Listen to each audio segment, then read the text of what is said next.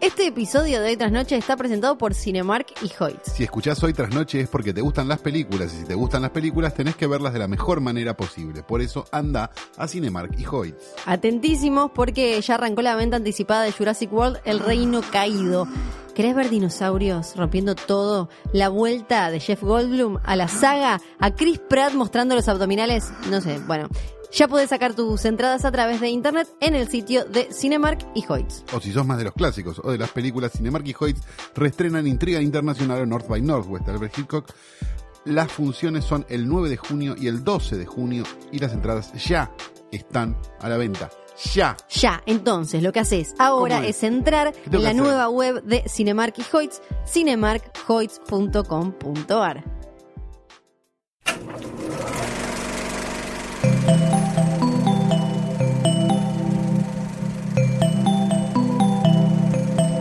Estás escuchando Posta, Radio del Futuro.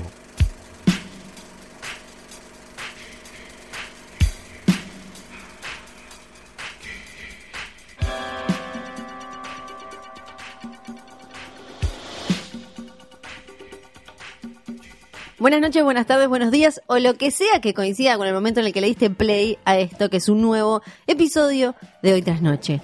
Mi nombre es Fiorella Sargenti. Y mi nombre es Neri Rivas de Calori y quiero negar que haya tenido sexo con un presidente argentino siendo menor de edad. Ay, ay, ¿por qué? Cada vez peor los Las nombres. chicas de la UES. De Calu, pero por favor, sí, ahora entiendo. wow. Hoy un episodio que va a ser medio juicio a un director, ¿no? Ay, qué vamos, fuerte. Sí, lo vamos a sentar, trajimos una sillita especial, además Me gusta, parecemos esos podcasts que no vieron una puta película y le hacen juicio a todos. ¿no? vamos a, a- a sentarlo acá en este silloncito tan lindo y en realidad me parece que es medio trampa porque el- este juicio ya está instalado en la sociedad, en cualquiera Sí. que eh, vio más de cinco películas tiene una opinión armada sobre este chabón que vamos a estar mencionando más adelante, pero yo no arrastré este escritorio al pedo. No, yo Calori. tampoco, Flor, lo, lo acomodé porque Ah. la verdad que estaba bastante mal. Le Pero tuve que dar callate, un par de golpes abajo y una serie de cosas. Este es el escritorio de hoy tras noche. Buenas tardes. Tenemos sobre el escritorio la foto de Danielito Tiner que alguien encontró en internet. Sí, la encontraron. grande, la encontraron. Tenemos la foto de Rita Hayworth, como siempre, sin perspectiva de género. Y tenemos el dibujo de Rita Hayworth con perspectiva de género. Tenemos también nuestro logo bordado. Y tenemos la imagen de un hombre nacido en Los Ángeles en 1929 y fallecido en Irlanda en el año 2002, llamado Mike Todd Jr. ¿Y qué habrá hecho durante todos esos años vivo? Mike Todd Jr. era el hijo de Mike Todd Sir, Sí, o de tiene Mike sentido. Todd a secas, Claro. ¿no? Sí, tiene sentido. que era el inventor del cinerama. Ujú. Su padre había inventado el cinerama, que era uno de estos sistemas de proyección, como el, como el Cinemascope, el cinerama, digo, como Un día podemos hacer como... Una lista de todos los sistemas sí, sí, del por cine, favor, porque después está lleno cuando uno lee libros de historia del cine o te cruzas con una película vieja y dices la primera que fue exhibida en Cinemascope. Sí, en Porongovision. Claro, porque aparte había 2000 dando Sí, sí, que, que esto importa, no importa. Era entre- a grandes rasgos todos los sistemas eran más o menos parecidos y variaba un poco la curvatura de pantalla y lo que hacían era que era más ancho, más ancho, más ancho, más ancho. Claro. Porque lo único que querían era luchar contra la televisión, que fue hasta que nosotros fuimos grandes incluso, cuadrada. Sí. ¿Sí? Y es el misma, la misma guerra que ves hoy cuando ves monitores de computadora, ¿no? Que son como, este es 16.9, este es 46.9, este Sí. es no sé qué. Y es todo lo mismo, más ancho, chicos. No es para hacer tanto quilombo ni para hacerle un homenaje. El punto es el siguiente. Sí. Mike Todd Jr., el hijo de Mike Todd, no quería ser menos que su padre. Entonces decidió inventar un sistema Sí. que se llamaba Smell-O-Vision, No, jódeme. que era básicamente la primera, el primer sistema Sí. por el cual las películas, además de verse y escucharse, primero, la primera novedad fue que las películas se podían ver. La segunda novedad fue que las películas se podían escuchar. Oh, por Dios. Y la tercera novedad sería que las películas se pudieran oler. Y después ya te meten un dedo en el culo directamente. Bueno, eso pasó en los cines de la Valle, pero es otra historia. El punto es que Smell-O-Vision inventa el Smell-O-Vision Sí. y le quiere lanzar una película que se llama The Scent of Mystery, ¿no? El, el olor del misterio. Del misterio, sí.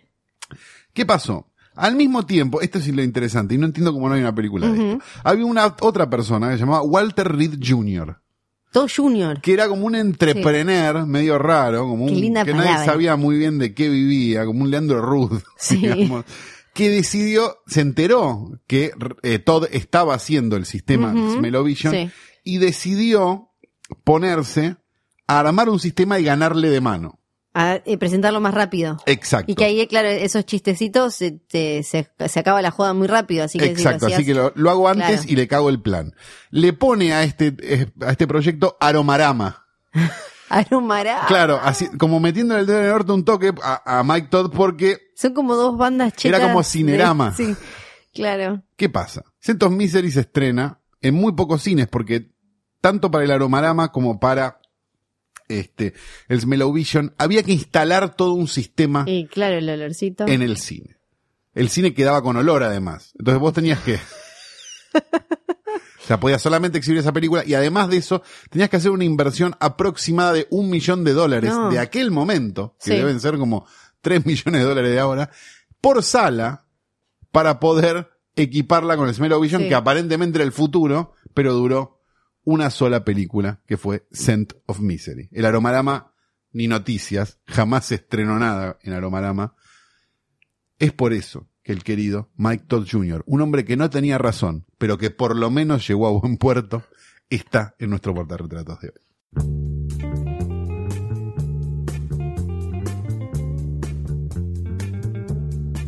Vamos a hacer nuestro ahora clásico repaso, pasada de cartelera. Esta vez tenemos 11, si estás escuchando más o 11 menos. sin la de música clásica. Sí, eh, en orden al día hoy tras noche. Esta semana, eh, la del jueves 24 de mayo, tenemos 11 estrenos. De las cuales 5 son argentinas. Sí, la- el más grande, el que se queda con más alas, es 6, perdón. Eh, Han Solo, una historia de Star Wars, una película en la que tuvieron que cambiar el director, que es algo que a mí me, me gusta esta novela que hay ahora con las grandes compañías, con estos megatanques ultra blockbusters que eh, son de las, básicamente las que necesitan las empresas hoy que les funcionen para poder mantener todo. Antes, eh, cuando se hablaba de tentpoles, que eran estas películas que la empresa hacía Sí. gigantes, eh, blockbusters y que les tenía que ir bien porque sostenían toda la estructura. Ahora básicamente algunas Es son solamente eso, claro, sí, sí, sí, Solamente sí, sí. eso.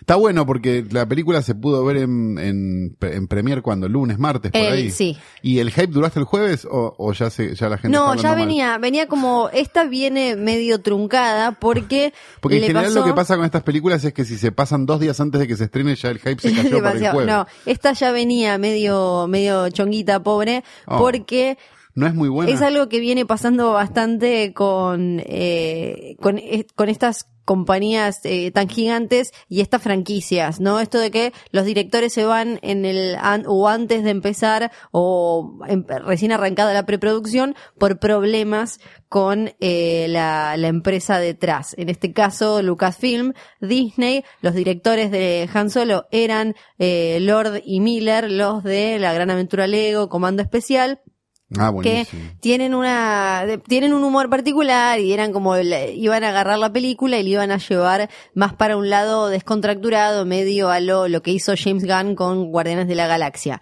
Y eso no les gustó un carajo, pues podía ser- tener algún tipo de riesgo, sí ¿no? el Flor? tema esto me parece eh, siempre a la hora de ver lo que iba pasando con esta película y lo que fueron diciendo ahora, una vez que ya salió, se estrenó y que empieza a salir un poco como la caca a la superficie, porque tiene que ver con el laburo de guionista. O, eh, acá un beso grande y abrazo para Letera, porque eh, lo que pasó fue que, bueno, los tipos querían hacer su, su película con su visión, mucho más, con mucha más improvisación, más humorística y Esta demás. no es la que está escrita por ese que les pareció que era bárbaro y le dieron un contrato por tres películas y después lo echaron, ¿no? No, él eh, está, está escrita Duró por... 15 días. No, ese no. Duró menos que el hype de No esta. sé quién, no sé cuál es ese. Uno, ese- uno que decían esto es el futuro de Star Wars, no sé qué, y después trató de hacer todas las películas, va a escribir todas las películas, no sé qué, y lo echaron a los tres días. ¿Cómo se llamaba? eh, Uno que se parece al que canta, ¿cómo se llama? El que- Colorado que, canta. ¿qué? El que- hay un Colorado, pero no. Gareth Edwards eh, dirigió Rogue One y se y ya Ese, está. no, no- no le habían dicho, iba a No, no, escribir no le dicho. No, sé. Ryan Johnson va a hacer un montón. No, el tema no con sé, esta es que Son unos pelotudos todos. eh, es que la película está escrita sí. por eh, los Kasdan que vienen de tradición Star Warsiana Ajá. y viste como, como hacen ahora, es como, bueno, este es el guion, contratamos a estos directores. Kasdan, el del la- el Imperio Contraataca. Claro, y el hijo está Ah, el ahora. Está, poco Entonces, tenés como eh, vieja escuela Star Wars, contratan a estos tipos para dirigirla. Pero guionistas y eh, directores no tenían la misma visión. Entonces, lo que parece que pasó es que los Está tipos... bueno igual, perdón que me meto un segundo, pero Sí. está bueno que llamen a los hijos de Kasdan para, para escribir la película porque es perfectamente lógico. El hijo de alguien que hizo una película de Star Wars está totalmente capacitado para hacer otra película de Star Wars, como por eso Dalma Maradona fue contratada por muchos equipos de fútbol. ¿no? Bueno, pero, pero Tiene no, que ver. pero me parece, mira, ahora voy a, me voy a fijar a ver de... Estuvieron, tuvieron muñequitos en la casa. No, ¿Qué pasó? me voy a ¿Qué fijar tiene que ver? IMDB porque eh, para mí quizás eh, tiene como sentido. Eh, Jonathan Kasdan se llama el hijo de Sí. Lawrence Kasdan. Johnny Kasdan le dicen, Johnny. como, como había. Johnny Kasdan eh, es muy pibe Johnny Kasdan, ¿eh? Ah. Del 79. Ah, es una criatura. Sí. Como yo. Y eh, yo te digo que había hecho antes. Eh, hizo- Cortó el pasto en la casa del padre. Sí, no, hizo, creo que algunos un puesto de limonadas. Eh, algunos capítulos de Dawson's Creek Ah, y bien. no sé qué otra cosa. Pero eso como actor. Se tomó un año sabático en el medio. Sí, ¿no? eh, hizo como, bueno, no tiene gran cosa. Ah, está eh, bien. El hijo de Podríamos decir que hubo una meritocracia ahí. Sí, Ok. pero saliendo de la meritocracia de Johnny Kasdan, Sí. el tema era este. Tenían el guion de eh, los Kasdan y estos directores, ¿no? Eh, eh, Miller y, y Lord. Y los directores, ya en el, en el set, en el rodaje, trataron de meterle mucha improvisación y demás. Eso generó bardo con eh, los Disney. Kasdan y con Lucasfilm, porque los Kasdan vienen a, a presentar eso. Y a mí me parece eh, interesante ver esto, ver cómo eh, yo supongo que quizás los tipos habrán sido optimistas de que en el set iban a poder, no sé, me imagino que o no les gustaba mucho el guion o lo que fuera, y en el set entonces dijeron nosotros acá vamos a poder acomodar y vamos a ir po- vamos a poder ir cambiando co- cosas de, del guion a estos tipos, pero ahí apareció Lucasfilm y dijo, no, nos quedamos con los Kasdan, no con ustedes, chau. Pero me parece que eh, el caso de la película de Han Solo sirve para ver esto, ver cómo... eh, primero que me parece raro que un guionista le gane, no, no se suele ver que el guionista le gane al, al director. No, le tendrían ganas al director, ¿no? Claro. Medio como lo de Chiquito Romero. Sí, claro, porque bueno, lo que escuché comiendo... No salió Eliana Gercio a defender a los directores. No, las- no salió, todavía no salió nadie. Lo que escuché chusmeando en un evento que fui en Los Ángeles de Star Wars comiendo sanguchitos.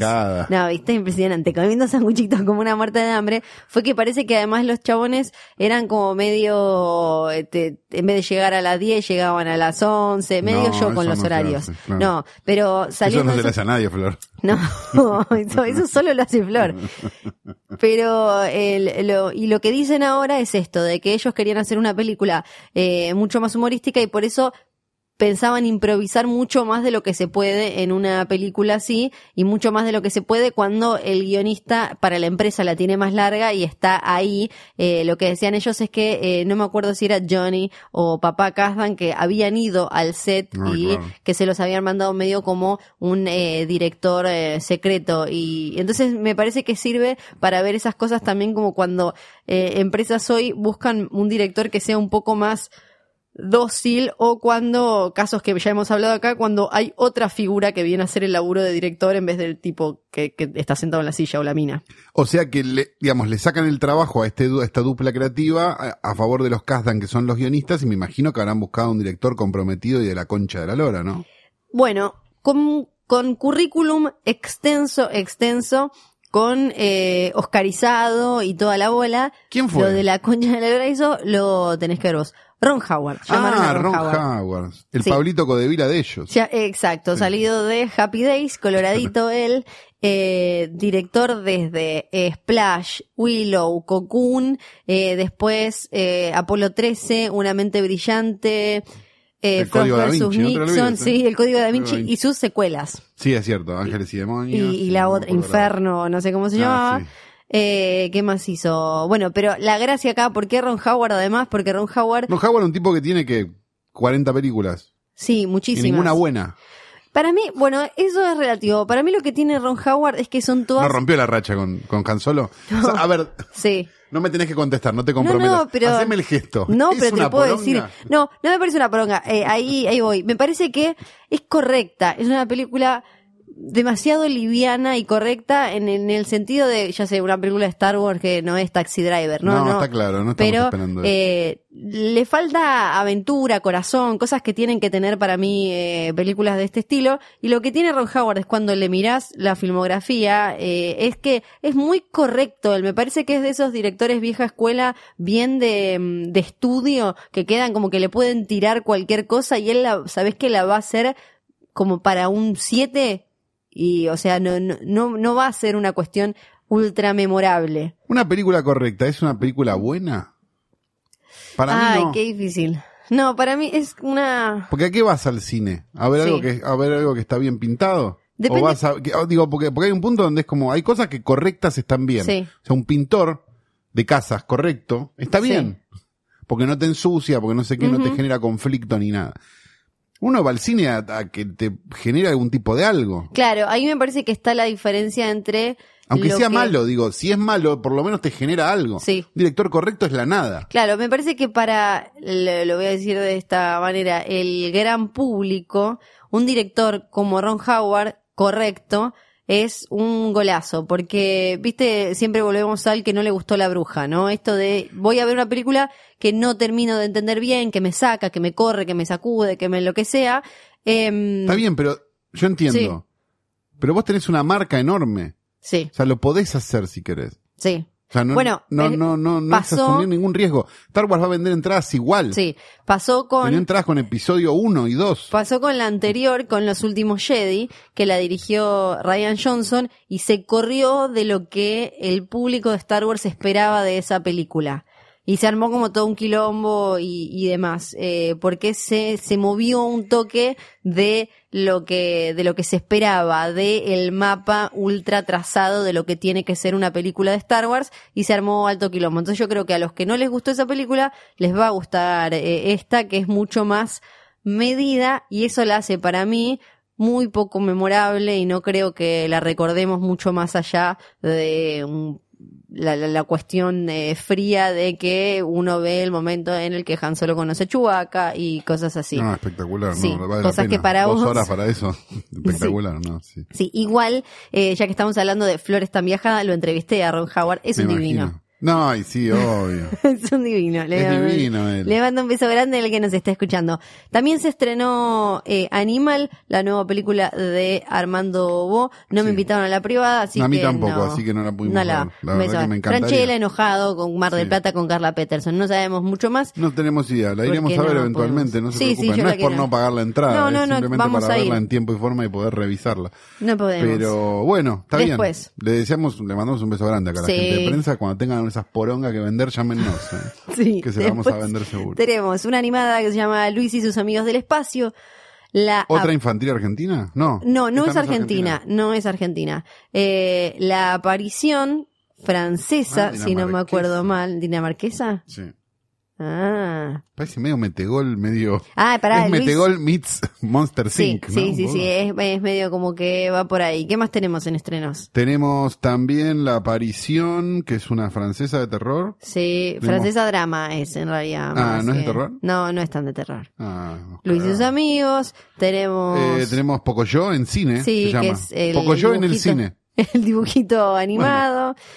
Eh, Las se- argentinas tenemos... Tenemos cinco argentinas, no las nombremos, ya está. Si, si esta gente hace esto, no la vamos a nombrar, No, perdón, no me está interesa. muy enojada. No, pero es que me parece que, o sea, que no, o sea, que te rompiste el culo cinco años para hacer una película y decidiste que se estrene con cinco más, con seis más y no te importó. No merece que ni que te digan el nombre de tu película. No sé. Y mereces hacer cinco espectadores en el, en el Gomón. ¿Lo mereces? Carlos Sí. está enojado, chicos. No, es que estoy podrido esta Está podrido. boludez. No, está estoy podrido de los cordobeses. de- No, los cordobeses no, vos No, estás podrida de los cordobeses.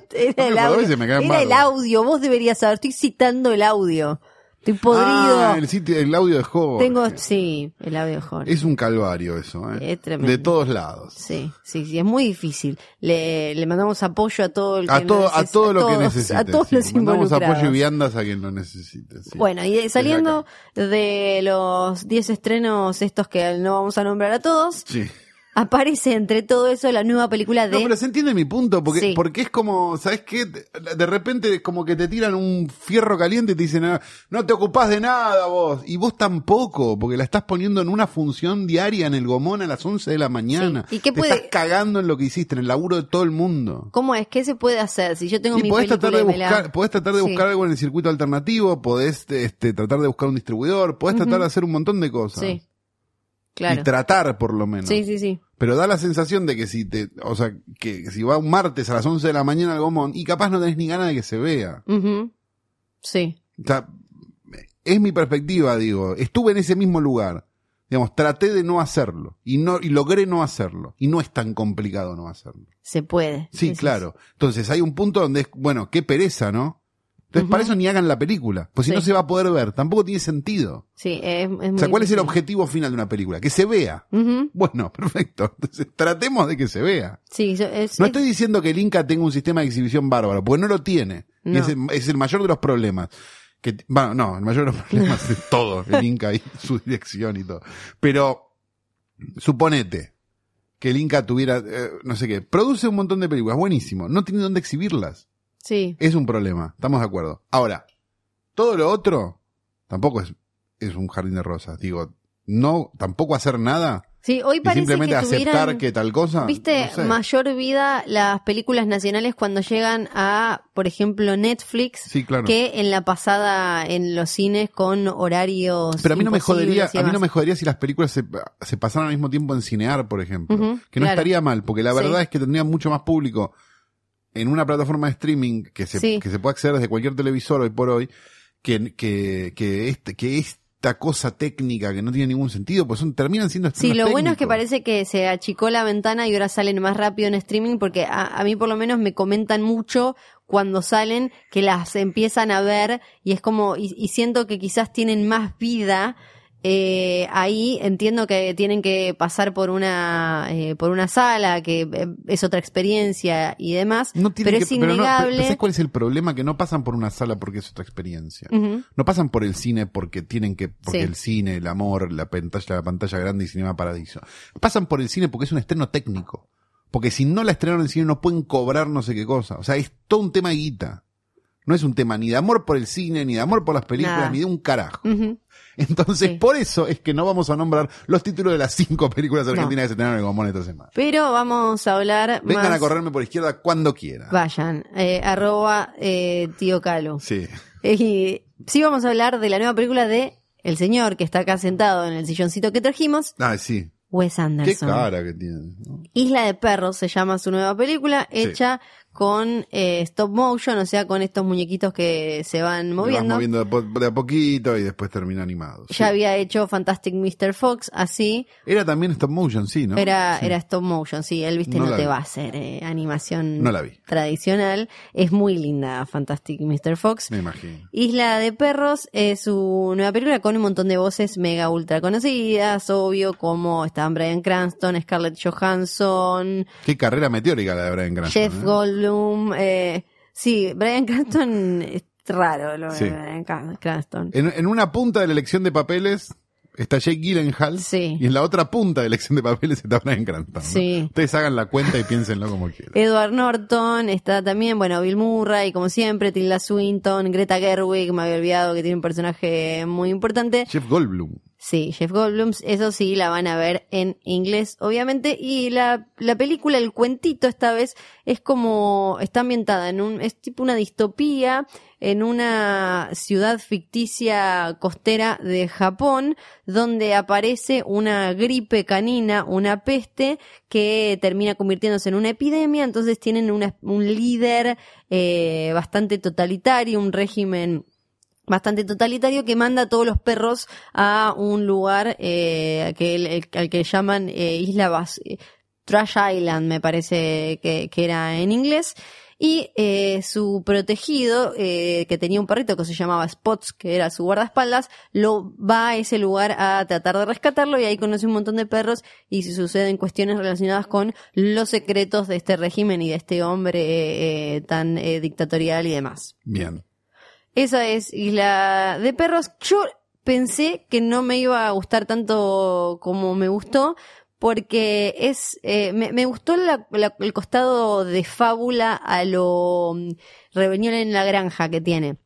La historia parece súper simple y después al final termina convirtiéndose en eh, una especie de alegoría de la, la comunicación y el idioma y cómo eh, y, y la, la, la traducción, la, la- imposibilidad de comunicarse a través de, del lenguaje o desde lo formal, pero que siempre termina ganando y uno de alguna manera logra llegar eh, al otro. Eso más la búsqueda de la verdad y la lucha contra un poder eh, siniestro, eh, la- el poder de eh, los medios, de preguntar, de investigar, de dudarse, de desconfiar. Como hay un montón de cosas que van más allá de que los perritos son un amor.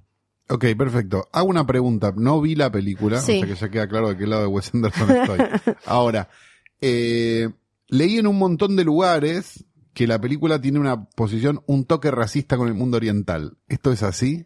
Bueno, hay un debate, yo leí mucho sobre el tema porque me parecía interesante incluso antes de ver la película. Cap- eh, digamos, es un problema para vos también porque vos sos racista con el mundo oriental, Sí. entonces capaz no te pareció que fue lo fuera, claro. No, no, no fue la pregunta dirigida a la mejor persona, ahora que me doy cuenta. No, no, no. Porque no va al chino. No, yo pensé, yo dije, porque había leído que había eh, asiáticos americanos, Sí. críticos y periodistas que estaban de un lado y del otro. Algunos decían que era apropiación cultural de la peor manera, de, de- de la peor forma, porque aparecen, hay pocos personajes eh, humanos.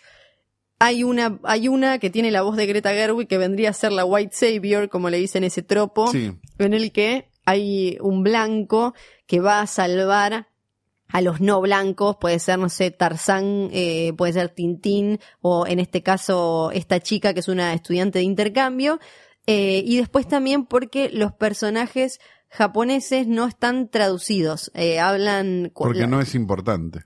los perros hablan en inglés y cuando ellos hablan en japonés no está traducido. Entonces hay como una cuestión de alienación porque parecen, eh, eh, pa- parecen alejados. Leí de las dos, las dos posturas, gente que, gente asiática que estaba ofendida y gente que no, que decía que era un eh, homenaje y que incluso él elevaba y ponía en, en otro lugar a los personajes japoneses que a los que no les entendemos porque queda siendo como un chiste eh, que solo pueden entender ellos y al que los que hablan en inglés no acceden y demás. A mí no me pareció eh, irrespetuosa o que tuviera una apropiación cultural eh, asquerosa, porque creo que tiene que ver con el tema de la película, que es esto como de, eh, de, la comunicación y, y de, de, de la verdad y de cosas que van más allá de el idioma. Eh, por algo también son perros eh, y no son humanos.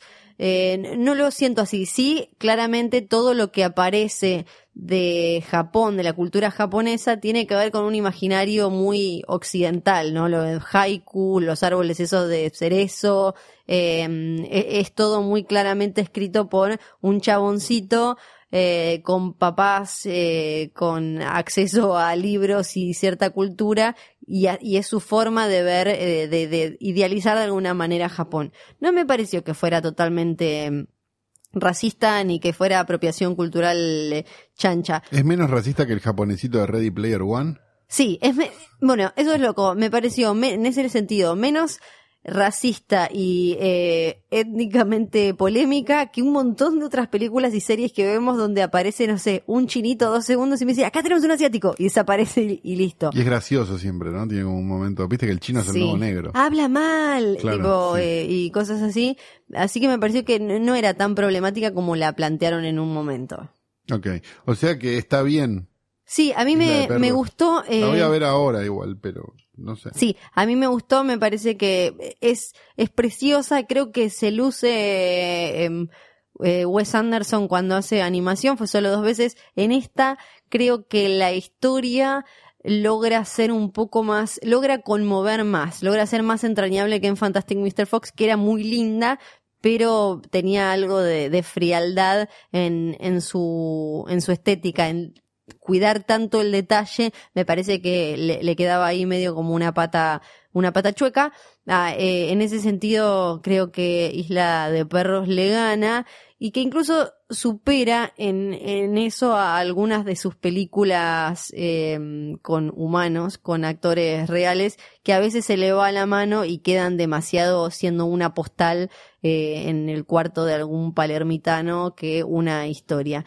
Pero por eso vamos a hablar un poco de la filmografía y de quién es y qué hace Wes Anderson, a quien lo acusan de ser eh, básicamente un decorador.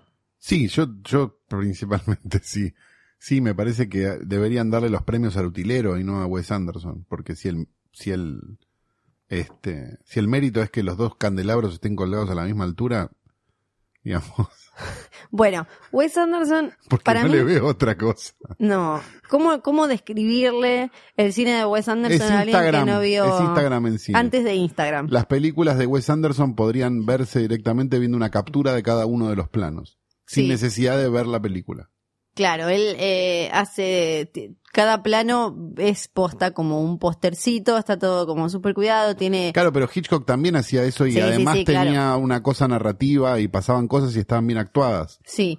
Bueno, para mí el tema de, de lo narrativo y los detalles eh, del relato y su estética y cuán en, eh, en, en favor de la historia están y no es relativo. A veces le sale mejor que en otras. Me parece eh, en los que a veces sí le queda mm, más al servicio de la historia y no solo de Instagram y la fotito y otras no. Estamos de acuerdo. Ahora la pregunta es, uno de los genios del siglo XXI, como lo están vendiendo, ¿te parece que puede tener una película que más o menos y otra que no sé qué? No. El tema también para mí es que como que cuenta cuentitos, ¿no? Él. Está bien, Son, pero son los cuentitos cuentos. no son películas. No, La dirección de arte no es dirección. No, sí. Yo entiendo que te pueda resultar atractivo visualmente y entiendo Sí. todo, pero hay montones de directores atractivos visualmente que además cuentan cosas. Sí, claro, yo lo entiendo y no digo que él esté a la altura ni de casualidad de un, no sé, Paul Thomas Anderson, ¿no? No, ni de casualidad. No, ni de Claro. casualidad. Me parece que es mucho menos eh, rico eh, el, el cine de Wes Anderson. Pero creo que no está, no está tan mal como eh, sus detractores dicen. Pienso que hay una cuestión, eh, no sé, tiene 10 mil millones de cosas como en sus primeras películas era que no usaba, eh, no me acuerdo si era zoom in o no sé qué, después los, los traveling. Tiene como pedos estilísticos que le van agarrando por etapas, que están, están llenos de detalles técnicos sus películas, además del diseño de arte y eso. Sí, pe- pero de todas maneras me da la sensación de que no pasa nada y de que es como un gran envoltorio. Sí, Y eso para mí juega en contra. Me da la sensación de que Wes Anderson es cine para los que no le gustan el cine. ¿Viste esa teoría de que Sí. YouTube es música para los que no les gusta la música? sí, Lo mismo, pero se aplica a Wes Anderson. ¿Te va a hacer mal? No. ¿Te va a joder? No. ¿Te, va a quedar- te vas a quedar mirando una cosa muy colorida, una hora y media? Sí. Listo. sí. Pero no te deja nada. No, para mí, O sea, estoy muy de acuerdo en que te Sí. compres el libro de Wes Anderson porque es re lindo. sí, te queda hermoso ahí abajo pero de las está- pero- del té. Claro, pero Sí. es lindo. O sea, digo, yo no, no discuto que sea lindo. Pero yo lo que digo es, no es narrativo, no es interesante, no- o sea, no hay nada más que eso. Entonces estoy muy de acuerdo con el Wes Anderson que dirige una película y sale corriendo a dirigir un corto para Prada, casi, Sí, casi eh, compulsivamente. Cada Sí. película que termina va y dirige Ah. algo para, o para Prada o para, no sé, todas estas Sí. marcas. Este, porque sí, obvio, es bárbaro haciendo eso. sí. Pero, ¿cuánto dura el corto de Prada? ¿Diez minutos? ¿Cuánto dura una película este, en el Gran Hotel Budapest? Sí, para mí a veces le, le sale mejor y a veces los personajes le quedan cortos, justamente le quedan como más para, porque eh, pienso, bueno, Los excéntricos Tenenbaum debe ser la- su mejor película, ¿no? En eso no, hay para como- mí Rushmore. es ¿Para vos Rushmore? Sí, es mucho mejor Rushmore que los excéntricos No pasa nada en los excéntricos Tenenbaum. No, pero me parece que hay Ahí se convenció de que, ah, pongo los candelabros y, y, y hago que todos actúen raro y le pongo un jogging. Era, y sí. Sí. Y es, es como, ahí me parece que sea, o sea, le- Sí, le- ahí enloquece. enlo- no, enloquece en la siguiente. Para mí enloquece en la vida acuática. Pero Ahí enloquece gracias al éxito de los excéntricos Tenenbaum, que es la que lo pone en el mainstream. Y a partir de ahí enloquece, la vida acuática ya es tipo, Sí, la vida acuática para, para mí no... después de Darjeeling Limited. Sí.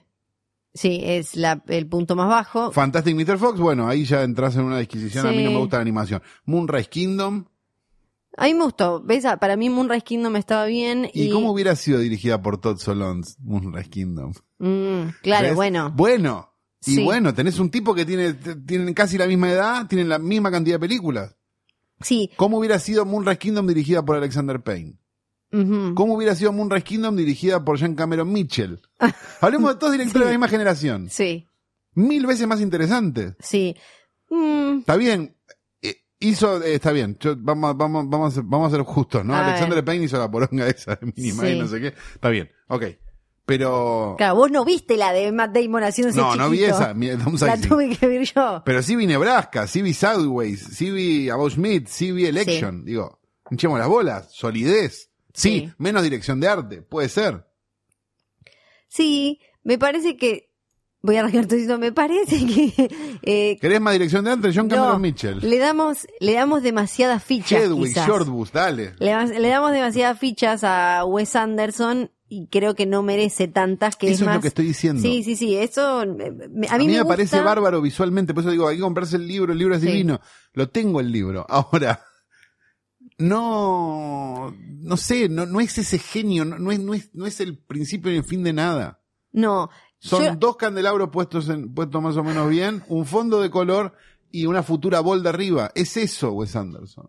la, lo, lo que más me gusta a mí de, de su peli, de su cine es esta cosa que tiene medio de eh, universo en bolita de cristal de esas en Snowball que, que crea que cuando le sale bien vos con, al toque te, te metes en sus reglas y la agarras y eso. Me siento que lo más flojo siempre suelen ser los personajes más allá de la estética, más allá de esa especie de que aparece mucho en los Tenemon para mí en general bien, pero que es esta cosa de todos los personajes tienen como un entre una nostalgia y una búsqueda y una cosa, eh, la giladita nostálgica de poner todos bichitos analógicos y qué sé yo, sí me parece medio un gimmick. Un Pero, cosito. pero lo que pasa es que los personajes no tienen, no tienen, los personajes no tienen alma, los personajes tienen tics. Ah, ahí tenés un punto. Bueno, ahí tenés un punto. pero eso es lo que estoy diciendo. Y eso Sí. es una mala construcción narrativa. Cuando vos te distinguís al tipo porque es Rengo, es un problema.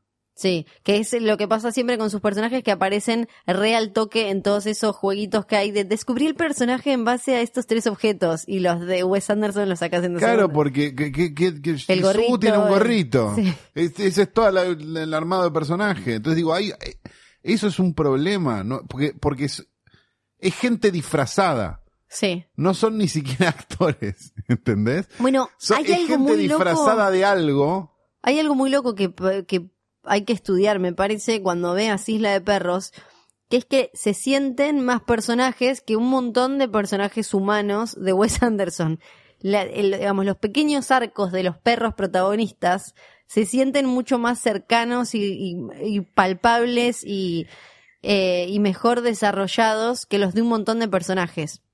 Eso es muy loco. De los dos perros protagonistas, por lo menos. Lo estoy pensando, me estoy dando cuenta no, no, ahora. está bien. Yo no, no estoy diciendo, a ver, a cada uno le puede gustar lo que puede gustar. Si me preguntás qué opina Wes Anderson. Sí, no, no, que está acá sentado, te mira cómo te está mirando. Sí, está enojadísimo, Sí. pobre. Pero bueno, qué sé yo. Nico le está traduciendo todo. Sí, porque él sí, no habla rápido, español. rápido. Habla japonés porque es excéntrico. No, no habla, por eso no lo pudo traducir en la película. pobre, no. no, no. Bueno, pero por suerte tenía unos guionistas de la san puta, porque están dos lumbreras, ¿no? Y escribiéndole la película, porque está Roman Coppola Sí, están los primos, los dos primos.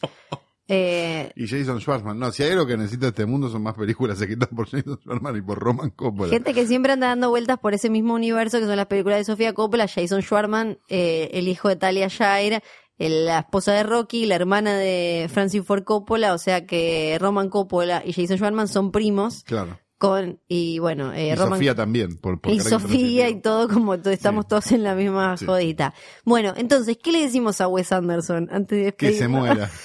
No, güey, no sé. No, bueno, no, no, sé. que viva por siempre. No, no se tiene que morir Wes Anderson porque lo último que necesitamos es un Mandela ahí. ¿eh? No, no, no, que, que se arme un Pinterest y que cada tanto haga una película preferentemente animada. No me jode para nada que, que haga Que una exista. cuenta de Instagram. Ah. Wes Anderson. Me parecería la cuenta más perfecta de Instagram sobre la faz de la Tierra. Sí, Me molesta que eso tenga movimiento y que dure dos horas. bien. Del mismo modo que no me quedaría en la cuenta de Instagram de nadie dos horas, Sí, no me quedaría en la de Wes Anderson tampoco. creo que así podemos cerrar entonces este segmento. con un montón de flores para Wes, que está ahí sentado. No y dije eso. Dijiste, dijiste que lo querés mucho. No, dije que me gustaría que se dijiste que lo querés mucho, mirá cómo se puso, no le, no le digas ahora que no. Tipo la sobri de Anderson.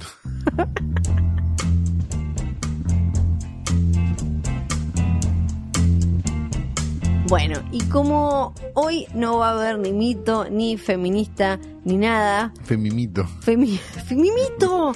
Tenemos Es que espectacular, ser femimito. Femimito. Pero hoy no va a haber nada de eso porque estoy en rebeldía, Sí. estoy en huelga. ¿Estás con la menstruación? Sí, Flor? estoy con estoy con las menstruaciones eh, todas juntas y con la no sé otros nombres de esas cosas asquerosas. La regla. ¿Cómo se llama así? El puerperio y digamos. Y, No, pero el puerperio no es Sí, de- ya de sé, pero ¿qué grande. ¿Cómo se llama? Y la menarca. La menarca. Sí, no, no ayuda mucho, Siempre la verdad, que la gente tenga una buena imagen de, de- de No. ciertos procesos físicos. Siempre me confundo Normales, el sí. nombre de la primera menstruación y el de la primera caca. No, la, la, no, la primera caca es la... Eh, Ma- ¿No es parecido? sí, no, el mecoño. Me coño, me coño, menarca, tampoco es tan No, no, no, sí, sí, sí, sí. Bueno, dejando de lado la, me- la menarca, el mecoño Sí, y el todo no lo que le está saliendo a flor del cuerpo. como hoy estoy en rebeldía, vamos a abrir el videoclub del tío Calu. Hola amigos, bienvenidos a mi videoclub. Ay, ¿Cómo estás? bien, Ay, me acá. alegro. ¿Tenías alguna reserva vos hoy? no, yo no. Ah, ¿Vos tenías reserva, Nico? Sí, Nico, Ah, sí. Además de... Sí, ok, perfecto. Ah, me parecía a mí. Sí, Nico se lleva todos los jueves, se lleva Ico el caballito caliente y la devuelve este ¿Y el caballito caliente era algo, es algo real de la Sí. Era de la misma editora que había sacado Viejas Trolas, un infierno anal. Pero mi título, trolas. mi título Ok. favorito de la historia del porno. Y había otra que era Analien, el octavo al hilo, que también era un gran título. Hermoso, Sí. perfecto. Está Son impecable. mis tres títulos favoritos de porno argentino. Va, no argentino, sino pu- Sí. puesto en Argentina. ¿no? Sí. Pues tenían, tenían buenos títulos, hay que Sí, reconocérselos. cuando... sí, viejas trolas es eh, Viejas Trolas, un infierno anal es como para mí de los mejores títulos No. que puedes tener en tu vida. mucho mejor que el de muchas películas que se estrenan. Berta la gorda perversa también Ah, estaba, que era también una película. da un poco de miedo. Sí, por eso le dicen Berta a Berta Muñiz. Mentira, ¿en serio? Ah, no sabía. Excelente, Berta la gorda perversa. Bien. Bien, eh, vamos al punto, que Sí. es el siguiente. Vi una película que me gustó mucho esta No lo podemos creer. Sí, sí. Que es un documental de- que está en Netflix afuera, pero no está en Netflix acá. Esos conflictos bobos de la humanidad. Sí, porque supuestamente acá, de alguna manera, quizás algún día sale o no. ¿Qué mierda va a salir esto? Oh. Es imposible. El ¿Cómo se punto, llama? Sí. Se llama, el documental se llama S is for Stanley. S es por Stanley. Sí. ¿sí?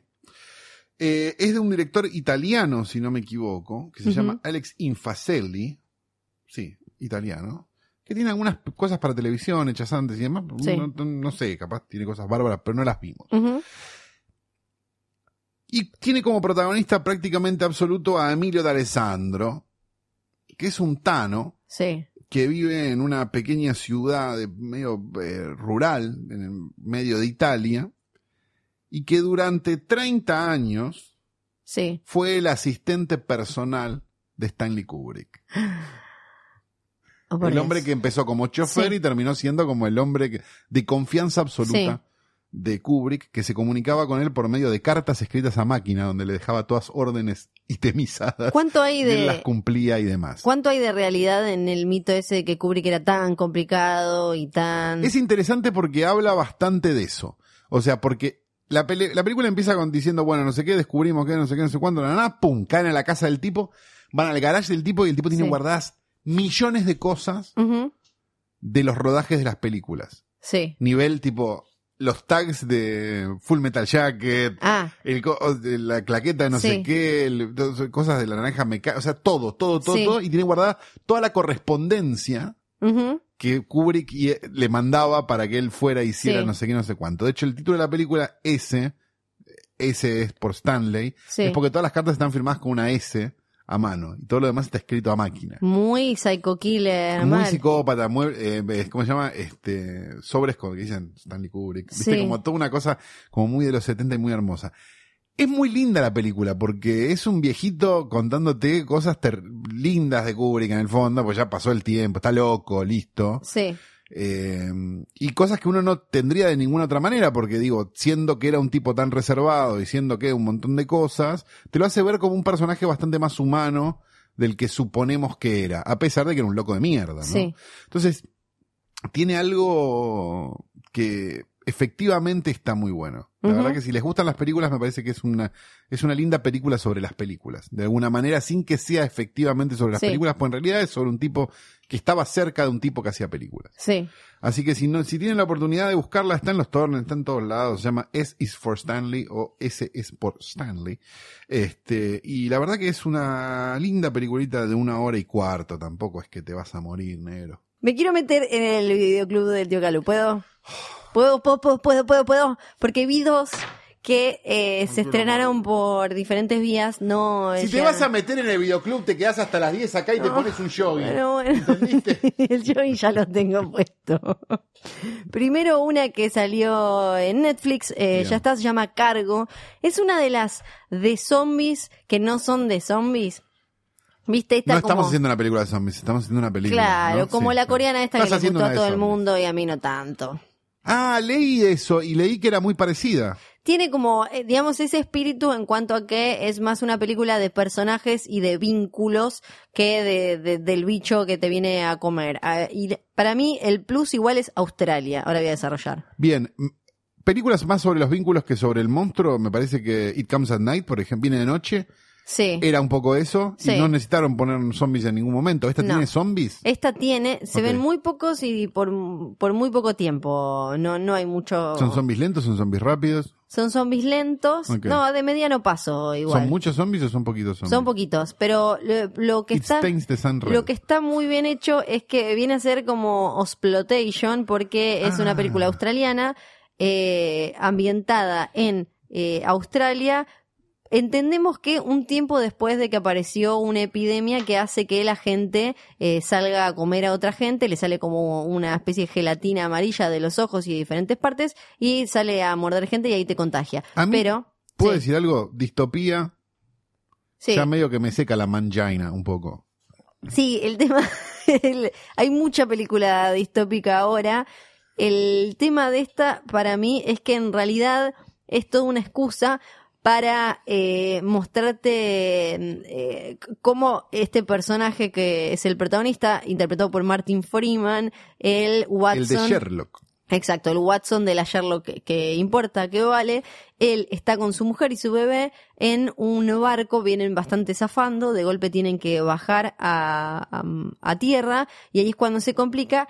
Y él termina, esto no es spoiler porque así se vende la película, él termina con la bebé teniendo que llevarlo a algún lado en el que puedan cuidarla. Entonces eh, él está, no, es- no es en una Train ciudad. Busan, con un bebé. Exacto, con un bebé, pero acá la gracia, el plus, es que usa Australia la película. No están en una ciudad, no están en Sydney, están en el medio del desierto ese australiano. Ah, perfecto. Y- De donde vimos un montón de películas de terror fantásticas como Razorback el Destructor, por ejemplo. Sí, eh, por, por ejemplo. Entonces, eso está muy bien usado. Tiene un bambito con pueblos originarios medio raro, pero Martin Freeman está súper bien y él se va cruzando con eh, un par de personajes. Cada uno ah, se disparó para determinado lado frente a esta situación y hay una nenita con la que él se cruza que me parece uno de los grandes hallazgos de la película. Es de las de zombies, vuelvo a repetir, que no son de zombies zombies. Claro, y tranquilo, si no te gustó la bruja, no te va a gustar esta. No, no te va a gustar esta, pero... Hay otra más con Ellen Page también, que se llama, no me acuerdo cómo, que también es de zombies, pero no es de zombies. Ah, puede ser. Un eh, póster blanco y verde que también la- sí, puede ser. Ahora la vamos a buscar. Se llama Cargo esta y está en Netflix. A riesgo de que este sea el capítulo más psicoanalítico Sí. de la historia de, de hoy tras noche,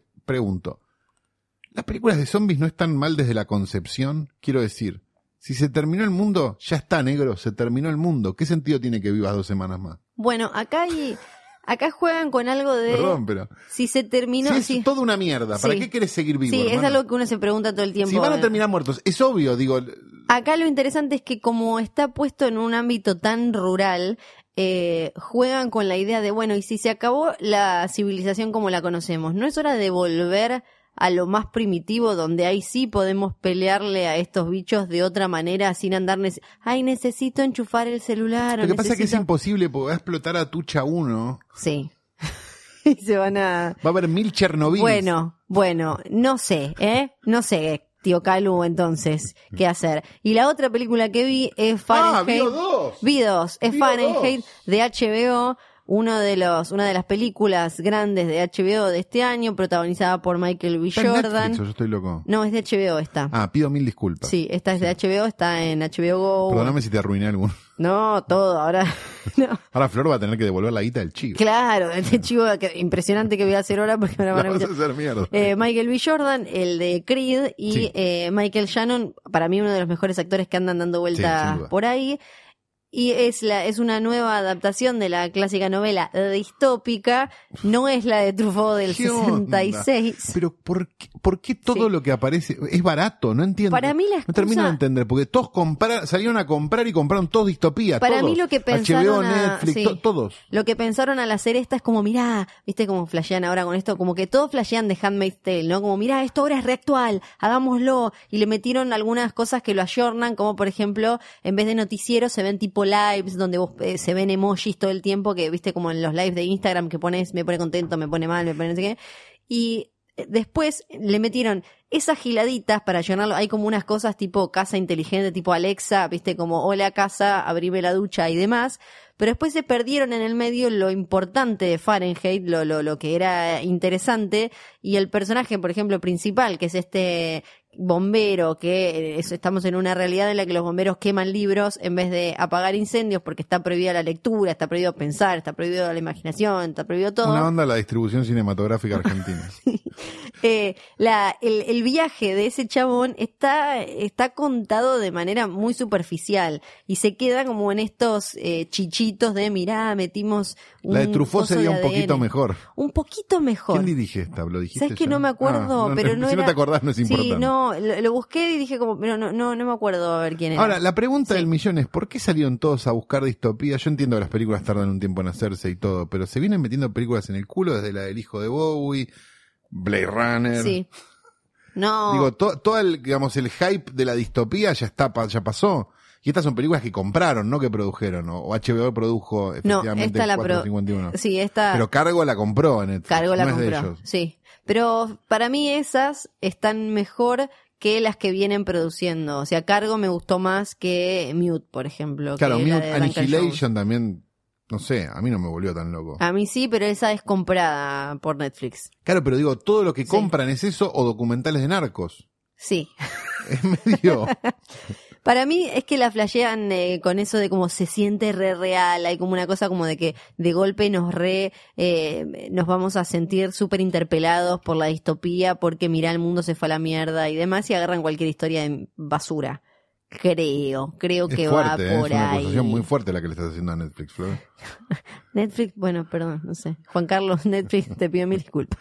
No, pero manden otro a comprar, porque, porque Sí. hay un punto donde es como, Sí. no sé, ponele, no hay más videoclubes, estamos de acuerdo, bien, buenísimo, donde uno podía ir y comprar lo que quisiera, Sí. digo, alquilar y traerlo a tu casa. Bueno, ahora tenés uno que te va y te alquila 20 y te dice, bueno, estas son las 20 que hay. Bueno, manden a otro, porque a este le gusta mucho la distopía, muchacho. Habiendo solucionado el tema de la menstruación, Florencia aparentemente estaría en condiciones de dar un mito, así que tenemos un mito de último momento en Hoy Tras Noche. Sí, gracias a todos los metrodelegados que lucharon por, eh, por mí y ahora pudimos arreglar. Bien. Y está, vamos a hablar de un mito, un mito relacionado con uno de los estrenos de la semana, Ah, Han Solo, una historia de Star Wars. En realidad es una excusa para hablar de algo que se llama el efecto Mandela.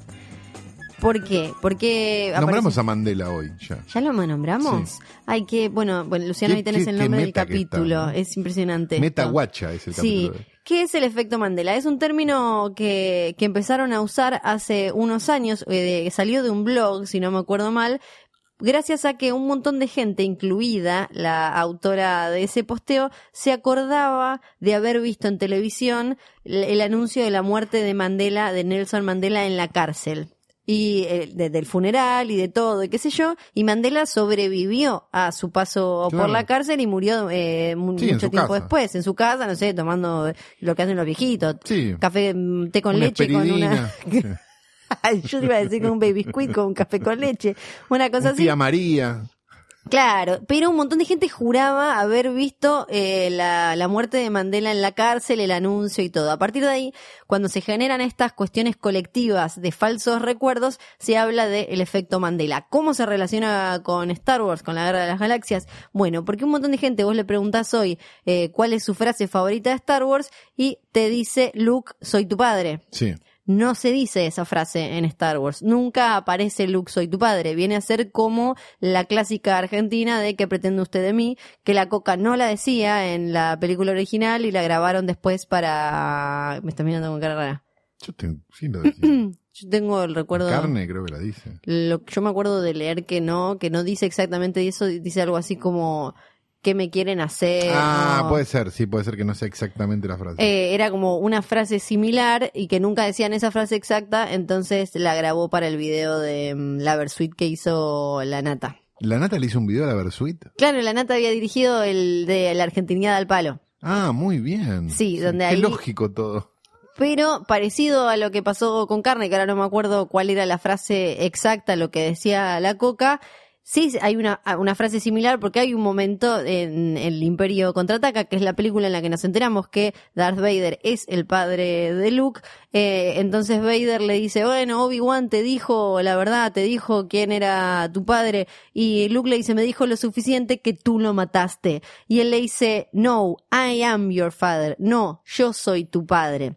Entonces lo dice. No, no dice Luke, soy tu padre. Ah, pero es un tecnicismo, está Sí, sí, bien. pero, pero viste que cuando uno recuerda una frase tal cual, y es como lo de tócala de nuevo Sam. Eso iba a decir, claro, ese, ese, ese es como el... Exacto, es uno de los más clásicos. Hay un montón de frases así que no se dicen exactamente de esa manera, pero cuando vos le preguntas a la gente, la gente jura sobre su VHS de, eh, del el Imperio Contraataca que se dice esa frase y no la dice exactamente, dice no, yo soy tu padre, no dice Luke, soy tu padre, que la, la frase que se popularizó mal, que recordamos mal, tiene como una cuestión más eh, de- de- declaratoria, hasta como medio positiva, y en realidad le dice, no, yo soy tu viejo, no es, eh, no, no era otro tipo. Por eso es que se habla de efecto Mandela relacionado con Star Wars, y por eso es que aparece la Guerra de las Galaxias en el mito de hoy en hoy tras noche.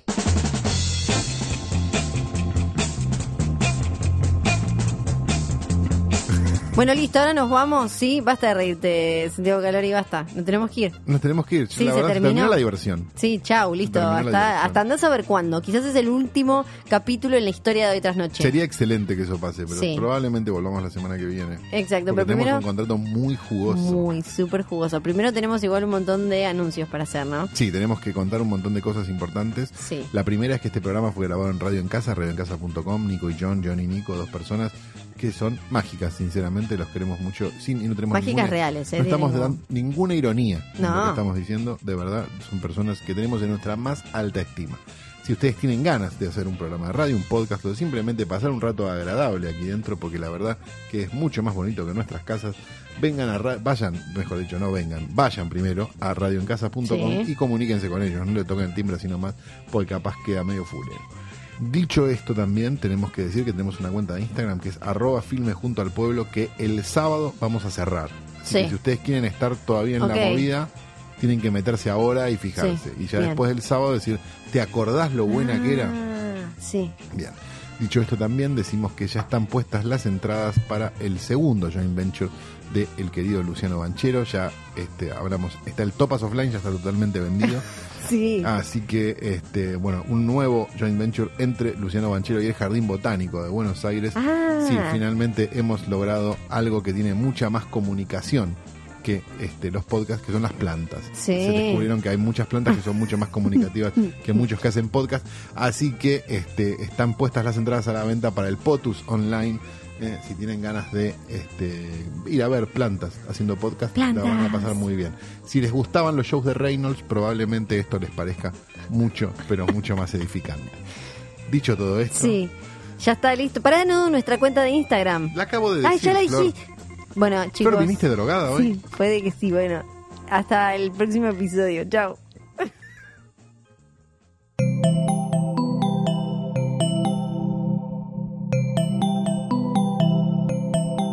Estás escuchando Posta, Radio del Futuro.